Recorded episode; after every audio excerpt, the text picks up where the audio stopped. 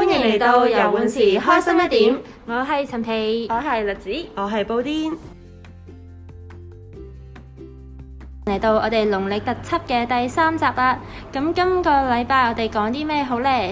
咁既然農曆新年越嚟越近，不如我哋喺度講下農曆新年嘅習俗同埋有咩禁忌啊？咁唔知你哋屋企有冇咩習俗一定要做嘅呢？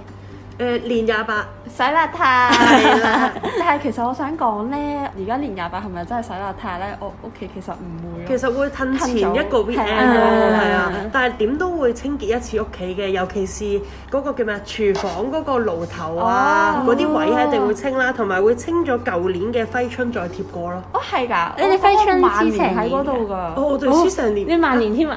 係又唔係萬年嘅。 我哋記得有一年咧，我同我屋企人咁樣去咗行花市買咗個揮春啦，咁好嗯靚嘅，係好多隻豬個個卡通咧，我唔記得咗。 Peppa 嗰啲啊係係啊係啊，咁哇好多隻豬咁樣，跟住咩出入平安啊，五福臨門咁樣，嗯跟住覺得好靚，跟住就黐咗喺屋企咧，咁就一直都咁樣黐落去，冇人掹過佢咯。哦，啊跟住我見咧鼠隔離我兩屋年嗰啲嗯咧，好似都而家跟住我哋一樣都黐咗個咩出入平安喺個門口嗰啲咁樣，哦跟住又係冇人再問。但係乜揮春係每年嗯要誒清？呃唔係，係因為有十二生肖噶 嘛，即係我哦今年已經買咗啲牛年嘅，咁我唔會即係貼到下年，我咪要換一個年咯。哦係啊，咁當然都有啲係萬年嘅，但係通常一換就換晒成 batch 咁樣個先襯啲哦靚啲咁樣。嗯但係咧，好似話咧，換揮春一定要係年三十之前，即係過年前就要換晒啲揮春嘅。咁除此之外咧，我屋企都有一啲都幾奇怪嘅習俗。誒，我諗大家都會咧喺嗰段時間會收到壓歲錢嘅啦，年三十。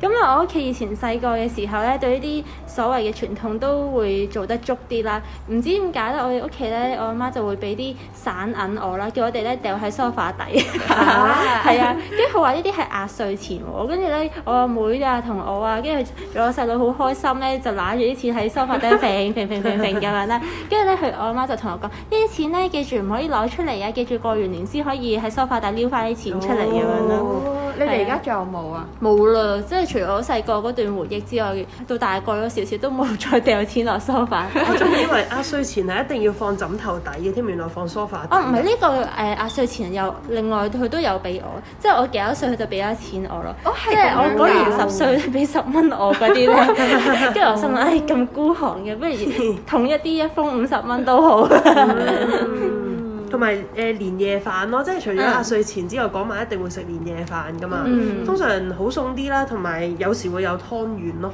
哦，有啊有啊係，應該係象徵團團圓圓嘅意思。係啊都會啊，都會。但係其實咧，我而家又係因為翻工啦，咁其實又係褪前褪後咁樣，可能啲哦 weekend 團年飯都會嗰啲褪錢，係啊咁但係花市冇得褪遲啦啩，都係嗰幾日。我通常都係臨最尾嗰日先去我都哦係嘅，太難。哦但係最尾嗰日去係超多人咯，同 搶埋平貨啊嘛，哦咁係真係會啊平啲嘅除此之外咧，我屋企新年咧一定會逢過年就會買新衫，你哋會唔會嘅？咁呢個又冇喎，我冇乜特別去睇，冇信心。總之係行過見得啱咪買係咯，啦嗯但係係就啦冇話一定要同埋可能買本身已經有啲衫未開嗰啲咧，哦買咗翻嚟咁咪直接攞嗰啲着，就冇特別係啊話係啊成家人為咗新年我哋一齊去 shopping 啦咁樣就冇。 我屋企以前細個就有嘅，哦啊係咯係最重要咧，一定要買新睡衣啊！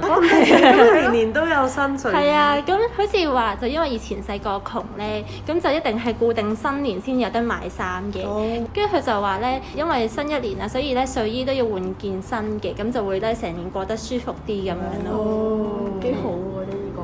係咯，我以為頂籠係嗰啲誒紅底底啊嗰啲。如果講買嘢咧，我哋係新年之後就唔會買鞋咯，所以就一定哦係啊係之前買係啦。我屋企仲要係新年嗰個月都唔可以買鞋咯，所以你要喺前面買好多，同埋一係就過咗嗰個月就即刻再買。 因為試過有一年係我細佬啦，佢外國買咗對鞋，跟住咧 ship 嘅時候有阻滯啦，跟住我媽係唔俾佢攞翻嚟，係啦，佢就話你放喺集運嗰度，一個月後先可以攞翻嚟。跟住我細佬就話吓，咁我全倉費咪好貴咯咁啊，跟住我媽話唔得咁樣。 擺門口都唔得。 總之唔可以出嚟屋企咁樣咯，因為佢佢哋嘅意思咧就係話，如果新年買鞋嘅話，可能鞋鞋聲或者點樣啦，嗯咁咧、就會令到成家都好容易病嘅嗰一年。哦係啦，咁當初我細佬就會覺得可能哇呢、個全倉費嘅問題喎，咁但係你諗下唔係自己病喎，係成家一齊病，好似好大鑊咁樣，跟住最後就冇攞到翻嚟啦。跟住仲有咧就係賣懶啊。咩賣懶賣到年三十係啊晚係啊，就係、呢、個，因為以前我細個又係啲懶嘅小朋友嚟嘅，跟住我媽就話：，誒、你落街咧一路嗌咧，話賣懶賣懶賣到年三十晚，如果有人係咧啊。哦喺條街度係啊，係啊，哇跟住佢話咧，如果有人俾錢你嘅話咧，你個懶咧就賣咗出去，你今年就勤勤力力嘅啦，咁樣咯。跟哦咁住俾邊個佢，同你買嗰個有懶冇係成功過 啊你？我冇成功，但係咧，我試咗一年，我覺得好尷尬。 由於賣唔出個懶，我到而家都好 懶。好啦，跟住就去到新年啦，踏入新年之後年初一，咁你哋有冇啲乜嘢特別嘅習俗一定會做嘅？你屋企？誒呃唔、會洗頭啊！好似話年初一係唔好洗頭噶嘛，如果洗咗咧，就好似會將新嘅一年嗰啲好運咧就會洗走晒。哦，所以咧，我每年咧都會同我家姐咧喺年三十晚咧喺最尾嘅嗰一個鐘度爭洗頭咯。我記得新年嘅時候咧，沖涼咧都要特別啲嘅，佢會用碌柚葉嚟沖哦涼。係啊係啊係但啊，係咧，我覺得好麻煩，因為你知碌柚葉咧要額外煲一烹啦嗯，嗯跟住嗰啲水有時又太熱，跟住擺得耐又太凍嗯喎，跟住我就覺得好麻煩，哦又又要踎住你，唔係花灑開長開有暖水，跟住又凍啦，好凍好凍，跟住不一學，哇好熱啊，咁我又乸我 咁得親，意嘅，你個碌柚葉會煲㗎，我個碌柚葉唔煲㗎喎。我啊係咁以掃下咁樣咯，誒係啊，總之你當攞塊葉好似當海綿咁喺個身度擦兩下咯。啊係係啊，咁咁但㗎，係有時咧，誒、如果連埋菌嗰啲就有刺會吉到，所以自己記得要掹出嚟 啊。哦其實咁樣咪仲方便，我真係好憎嗰烹碌柚葉水。啊煲咗都幾好啊，淋兩淋就係咯喎，呢、個都係一個好嘗試。係啊我翻屋企 suggest 下啊先。 跟住年初一嘅時候，我哋屋企咧仲會係必定食齋嘅，你哋會啊唔會？我哋都係，所以朝早嗰一餐咧，會好似啲日本人咁樣咧，嗯放十幾碟咁樣唔同嘅菜，跟住就誒、咁多啊啊係啊，因為咧佢每個菜都有佢唔同嘅意思嘅，咁嗯所以就會整晒咁多碟，咁就每個人都要夾晒每一碟咯，一碟都唔可以漏，哦係啦。仲有食魚唔可以食晒啊嘛，要年年有餘咁整哦，但係嘅。魚唔係齋喎，啊，咁呢個唔係今日。因為例如我哋年初一朝早嗰個啦，咁可能佢生菜係生菜啊，嗯咁跟住有啲叫長命菜，其實我覺得個樣似菠菜嘅，嗯就係食咗即係長壽啲啊咁樣，仲有芹菜啦，勤力啲，蒜頭啊，蒜熟好啲咁樣，總之就有好多好多碟咯，食到成套都係菜。嗯我哋屋企係年初一會食嗰啲蘿蔔糕啊、馬蹄糕嗰啲咯，但其實咧咁樣講咧，蘿蔔糕入面都唔係咯屬於係齋嘅。係咯有嗰啲買素臘肉嗰啲係係啊啊係啊係啊！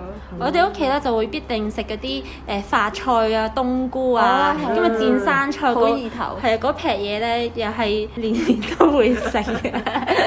一見到就好有新年氣氛。係啊，跟住初一嘅話就會直接去拜年咯。嗯嗯嗯。我通常初一就會去我公公婆婆嗰度拜年嘅。我反而啊，因為咧我聽過有啲習俗就係話咧初一就唔可以翻外家拜年。嗯我哋就興年初二團拜咯，等到年初二先全部人去晒阿婆婆屋企咁樣咯。嗯嗯，我屋企都係年初二去阿婆屋企哦嗯，跟住年初一嘅話咧就會去即係我阿爸嗰邊嗰啲啦。跟住通常一見嘅時候就會問呢樣問嗰樣啦，阿妹最近身體點啊？有冇男朋友 啊？咩咁拍樣拖未一定係啦，拜咁除咗講呢啲之外咧，都會講下頭炷香咯。我哋頭先 miss 咗嘅，通常咧咪每年啊夏威夷都會有唔同嘅誒 造型造型係啦，通常大家都會講下嘛。哇！你睇咗夏威夷上香未啊？ 係 mini 啊，上年鼠年嘅哦，係時啊，候係 啊，係啊，佢已經都攞到頭位喎，好犀利！但係大家都讓佢俾嗰個位佢咧，跟住就到初三赤口。啊係啊，初三就赤口啦，就咁通常咧傳統嚟講咧就要去車公廟拜啲咩求籤啊、還拜神咁樣嘅。咁但係咧，即係對我嚟講啦，我覺得赤口又好似真係唔會特別點樣鬧交喎。係啊，但係因為赤口咧，通常媽咪嗰啲就唔會 plan 定話要去邊個屋企拜年啊嗰啲，嗯所以通常呢一日咧係最好約 friend 嘅，咁成堆 friend，反正大家都唔會去拜年，咁就一齊去玩咁樣 咯。哦我同我家姐會去轉桃花樹啊嗰一日。哦，我即係去邊啊度啲有商呢場，個因為唔佢拜年就哦去商場行街啦，跟住就順便咧見到有棵桃花樹咧，就喺度轉三個圈咁樣。但係咧，佢覺得係 向左轉定向右轉啊？好似順時針，哦，順時針。啊係啊咁但係你唔驚個棵係假樹咩？要揾棵真嘅先轉得。係因啊，為假桃花係咁揀假。嘅會揀嘅喎，下邊一棵咧係真嘅，又生得茂盛咧就轉過一棵。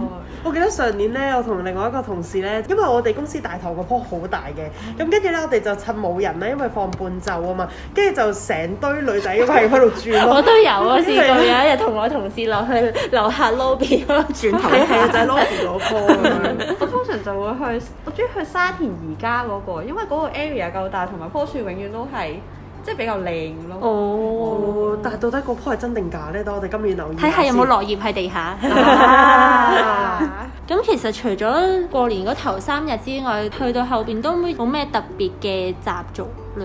除因為已經翻工啦。係啊，除非就係儲埋嘅新年嗰啲利是咧，跟住我媽同我講話一定要過咗年十五先可以拆咯。啊！我屋企都係，係啊但係其實我都冇點拆過。係啊，我都係啊。哦，跟你住真係儲住啲利是冇拆嘅？唔係啊，俾翻晒我媽。哦 哦 俾完你都係佢攞住係啊，㗎。 即係你連拆都冇拆就係啊，冇乜利是錢係佢 咁係咁擺擺擺咁樣咯。即係用到先拆。嗯係啊，係。我成日咧，就算冇得拆，都偷偷地裝下嘅有一次 啦。咁即係拆咗咯，算唔算啊？